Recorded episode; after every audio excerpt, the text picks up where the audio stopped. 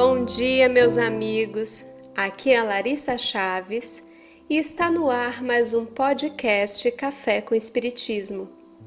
Dando continuidade aos nossos estudos em torno da obra A Luz do Consolador, vamos hoje refletir sobre um texto intitulado Mediunidade e Doutrina.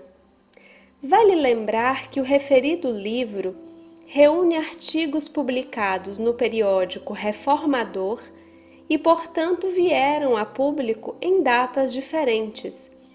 No texto de hoje, Ivone Pereira faz referência ao artigo que estudamos no último episódio, com o título Incompreensão. Mais uma vez, Ivone vem esclarecer sobre dúvidas e comentários que chegavam até ela através de cartas sobre a falibilidade dos médiuns. Alguns relatavam chocados a ocorrência de mistificação mediúnica dentre outras falhas observadas nas atividades desempenhadas por alguns trabalhadores do campo mediúnico. Escutemos o que mais Ivone tem a nos ensinar sobre esse importante tema. Já tivemos ocasião de observar no número anterior desta revista que o médium é apenas um aparelho receptor de pensamentos e forças psíquicas alheios. Estas, porém, tanto poderão provir de espíritos esclarecidos como de ignorantes, sendo que até mesmo infiltrações mentais humanas poderão perturbá-lo no momento do fenômeno de transmissão, além da sua própria mente, que poderá desagradavelmente intervir se as condições vibratórias em geral não se encontrarem assaz dominadas e controladas pela entidade comunicante.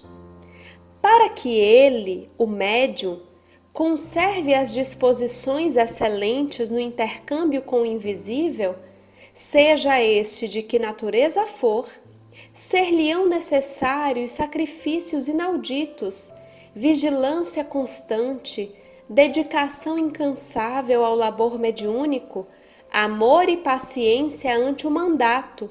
E convenhamos que nem sempre num planeta cercado de prejuízos como a Terra o é, sofrendo os entrechoques diários de uma sociedade que prima pelo materialismo impenitente, nem sempre o médium poderá conservar as suas vibrações imaculadas para a sublime tarefa. Por sua vez, nem sempre também o núcleo espírita a que ele pertença o auxiliará devidamente. É sabido que tais garantias só existem nos núcleos que mantêm feição de templo em suas sedes, onde o respeito e a gravidade se sobrepõem às demais conveniências.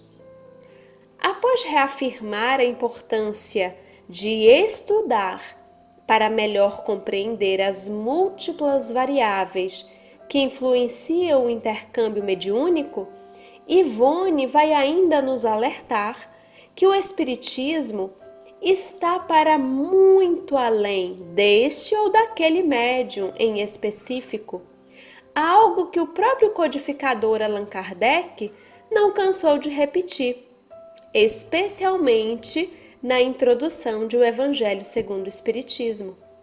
Finaliza então Ivone. Mistificações, infiltrações do subconsciente, interferências animistas e etc. são igualmente fenômenos psíquicos dignos de serem estudados e não motivações para o desmoronamento da crença individual ou o desrespeito ao médium. E quando porventura nos encontrarmos diante desses fatos, cumpre-nos compreendê-los, sem de forma alguma considerar desacreditada uma doutrina que apresenta os mais apreciáveis foros de grande revelação celeste.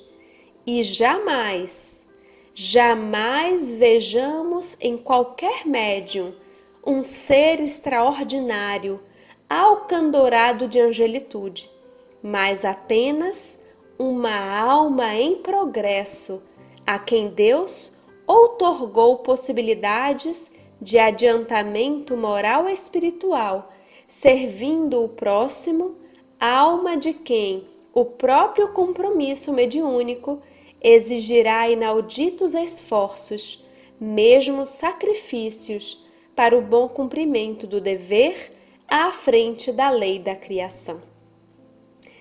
Um grande abraço, meus amigos, e até o próximo podcast Café com Espiritismo.